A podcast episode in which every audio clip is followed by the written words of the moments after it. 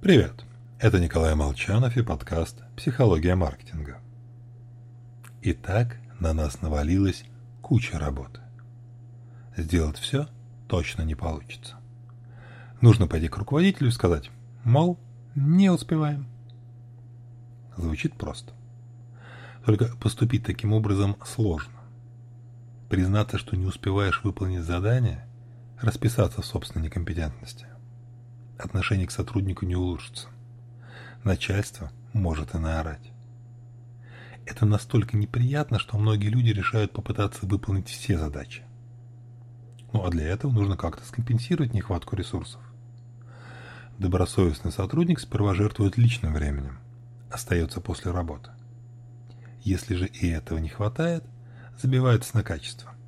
Работа исполняется в срок, но кое-как но и в худшем случае работник пытается хоть что-то довести до конца. Как правило, легче всего выполнить самые маленькие и незначительные вопросы. Незаконченными остаются наиболее сложные времязатратные задачи. Теперь переведем ситуацию на язык школьного дневника.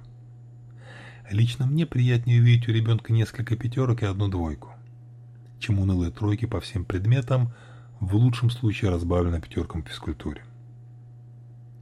Начальник, конечно, не отец родной, но, инти но интуитивно руководствуется схожими принципами. Выполненная на тройку работа не улучшит мнение сотрудника в глазах руководства.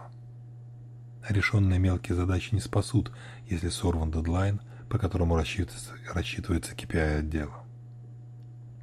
Это не панацея, но очень часто самый разумный вариант – выполнить задачу с максимальной важностью. Нет, на отлично. Небольшими вопросами, даже если их много, лучше пожертвовать.